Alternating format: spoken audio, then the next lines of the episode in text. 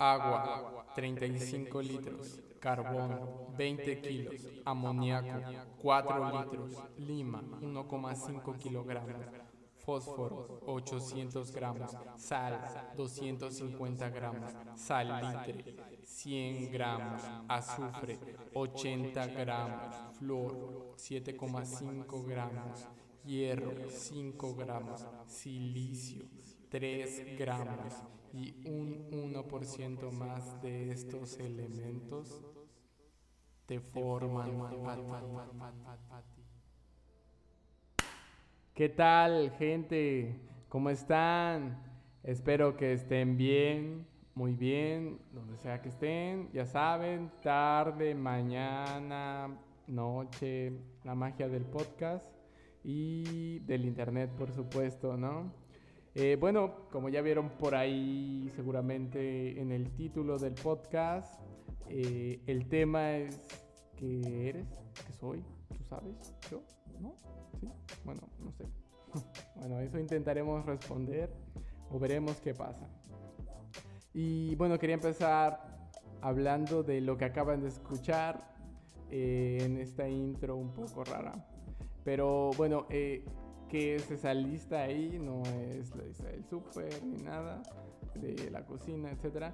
Pero esta lista es la composición de los elementos que contiene un cuerpo humano adulto promedio, ¿no? Con esos elementos eh, podrías formar teóricamente un cuerpo humano, ¿no? Y bueno, muchos ya ahí lo reconocerán por Full Metal, y me gusta mucho esta introducción porque eh, me hace pensar, o la siguiente pregunta al escuchar esto es, al menos para mí, es de dónde salieron estos elementos. Si, es que yo soy esto, ¿no? Eh, si soy ese hierro del cual se habla, eh, entonces, ¿de dónde salió directamente? Y pues para esto vamos a hacer un, un recorrido desde el principio, literalmente desde el principio, el Big Bang, ¿no? Entonces, empezando desde ahí, desde el jodido Big Bang, ¿qué pasa? Bueno, está toda la materia existente en el universo condensada en un punto muy pequeño y explota Empieza la expansión del universo, se, empieza eh, la materia a enfriar, pues obviamente desde de, tiempo, y a su vez las moléculas empiezan a enfriarse y se empiezan a juntar en, pues ya en, átomos, ¿no? Eh, protones, neutrones, neutrinos, etcétera, toda esa onda pues, física. Entonces se crean estas, eh, estos átomos y se empiezan a acumular y se empiezan a aglomerar a tal punto de que se crean las estrellas, estos grandes reactores abundantes en todo el universo. Entonces se crean las estrellas y que es una estrella, pues básicamente un reactor de hidrógeno y, helio, ¿no?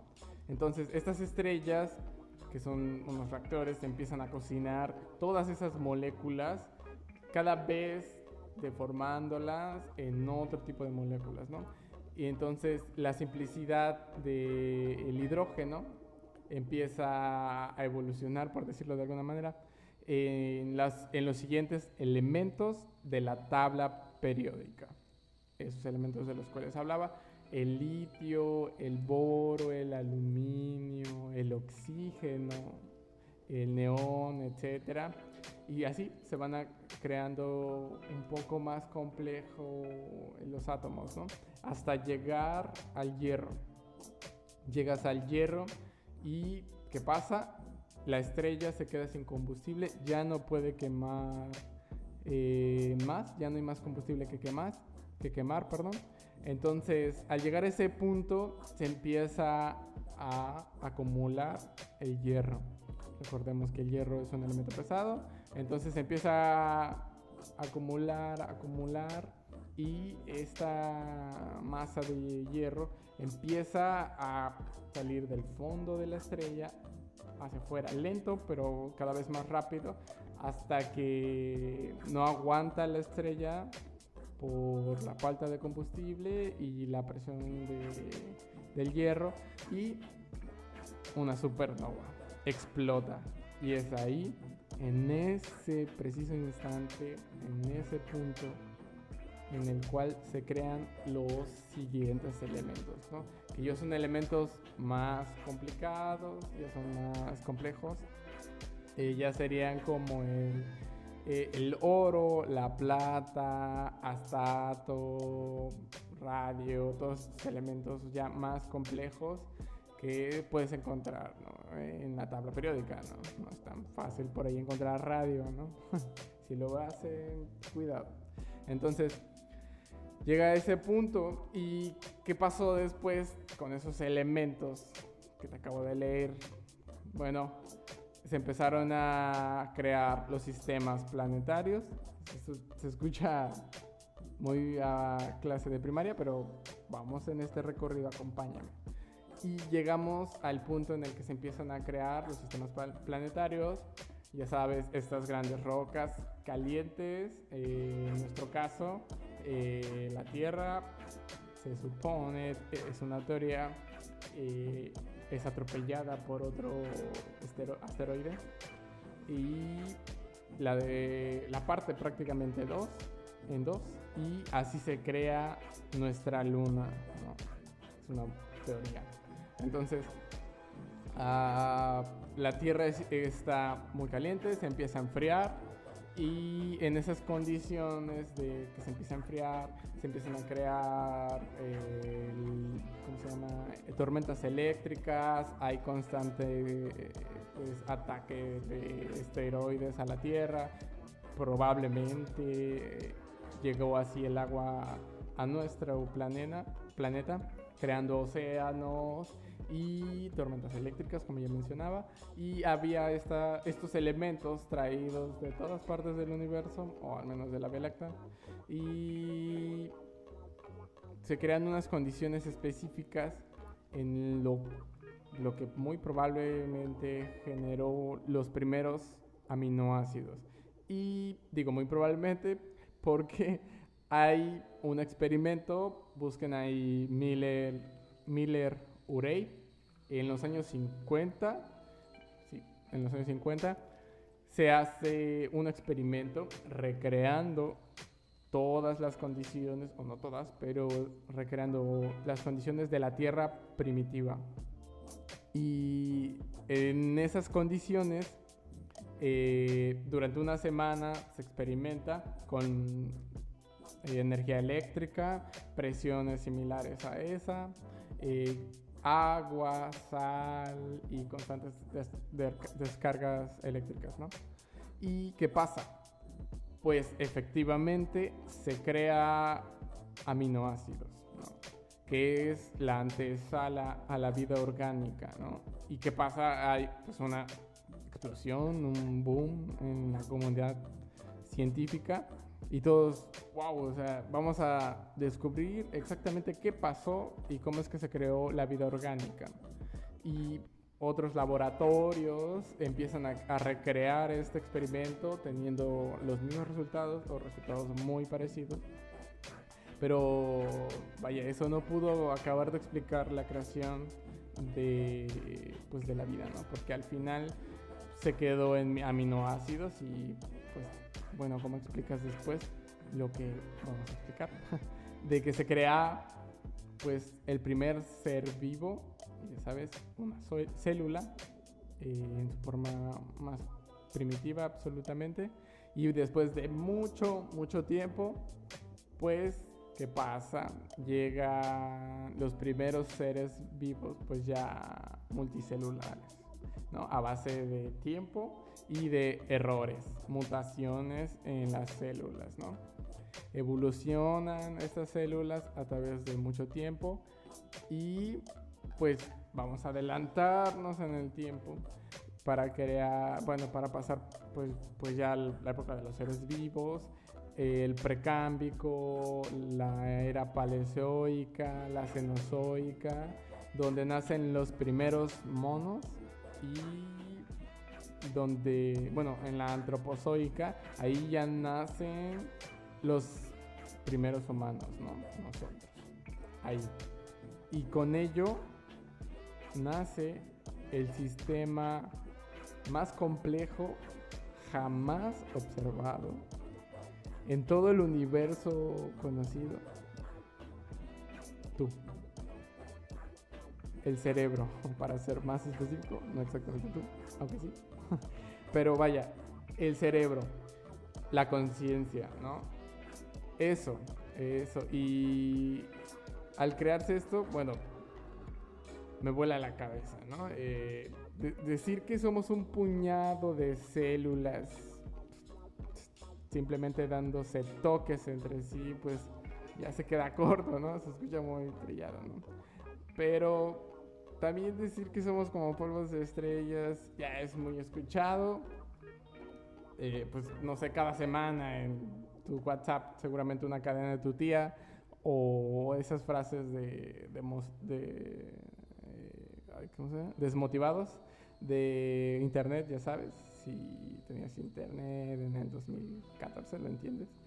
Eh, entonces, pues ya esa frase suena trillada y ridícula, ¿no? Pero no se entiende la verdad de esa afirmación. Eh, pues la verdad, porque el hecho de ser consciente de que allá afuera existe un universo que propició las condiciones exactas, o bueno, el maldito caos, la entropía, eh, para que tú existas hoy y puedas preguntarte, ¿qué soy? Es de hecho el mismo cosmos preguntándose a sí mismo qué es.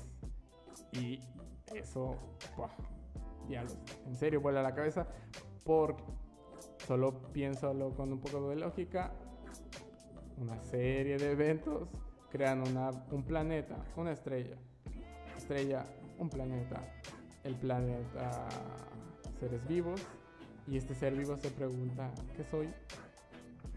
Eres eso mismo. Y bueno, si te hacen esa pregunta de qué eres, pues normal, o qué, bueno, ¿quién eres? Te, te preguntan esto y tú respondes con tu nombre, ¿no? Pues soy Adrián. Y, pues está bien, no es lo normal. Eh, pero realmente no eres eso, no eres tu nombre. Ni siquiera tus gustos. Y voy más allá, ni siquiera eres tu identidad. ¿Por qué? Porque la identidad es un, pues es un, digamos, una máscara que tenemos todos. No quiero decir que está mal, que seamos unos malditos hipócritas, pero es una herramienta eh, que tenemos porque somos seres sociales, ¿no? Seres con cultura y pensamiento, ¿no? Entonces, pues, esa, ¿cómo decirlo? El resultado de tu medio social y todo eso está bien, todo, pero pues le falta lo, lo de dentro, ¿no? Lo que ni siquiera tú conoces del todo, ¿no? Y pues, que entonces la respuesta a qué somos, qué eres, qué soy, de qué soy hecho, podrías responderlo, la ciencia lo intenta, pero creo que esa respuesta no te la puedo dar yo ni nadie. O sea, y hablo de que ni siquiera uno mismo probablemente pueda responder eso, ¿no? Pero es ahí, es esa misma ventana la cereza del pastel. ¿Por qué? Bueno, porque no voy a decir que tenemos infinitas posibilidades, pero sí muchas de ser lo que queramos, ¿no? Y en mi punto de vista, no somos uno, somos muchos, ¿no? Eh, bueno, eso no no, es un rollo hippie, que al mismo tiempo somos todos eh, así, ¿no? oye, tócame acá y dame la mano y somos uno mismo y no sé qué, no, bueno, ahí los toques que quieran, no sé. ¿no? Pero vaya, el, punto que yo quiero dar es que el que el ser humano, tú, no eres el mismo de hace cinco años. ¿Por qué? Porque somos vida y la vida está en movimiento, en constante cambio. En movimiento es la clave, porque piénsalo, dime algo que esté estático en el universo. Si lo sabes, diablos, dímelo porque yo no sé. Todo está en movimiento y eso pues conlleva un cambio y un avanzar, ¿no? Entonces, pues esa es la magia. Y tal vez lo más cercano a responder a esa pregunta sería que somos una forma muy elegante de guardar información y un poco más, un poquito más, ¿no? Bueno, pero si alguien les pregunta, oye, ¿quién es? ¿Cómo hablábamos, no? En un examen de biología, ¿qué es el ser humano? Pues mamífero, no sé, porque tampoco te vayas a poner, no, pues somos una forma muy elegante de guardar información, no, o sea, pero sí quiero que también, pues, nos hagamos conscientes porque creo que nos, nos olvida muchas veces, ¿no? Y es algo muy bonito, pero, pues, eso, somos, a mi parecer, una indeterminación eh, que está, que es ineludible, ineludible, perdón, y que, bueno, tiene el potencial de crecer en complejidad igual que esas primeras células. Entonces, al tener estas posibilidades y esta, pues ese potencial de crecer en complejidad, de pasar del helio al radio, eh, de pasar de esa célula a ti preguntándote y viendo este podcast a través de esta pantalla, ¿qué diablos está hablando ese tipo? bueno, es ese el potencial que tal vez no sé si seamos, pero representamos, ¿no? Y ese es el punto cruz para mí.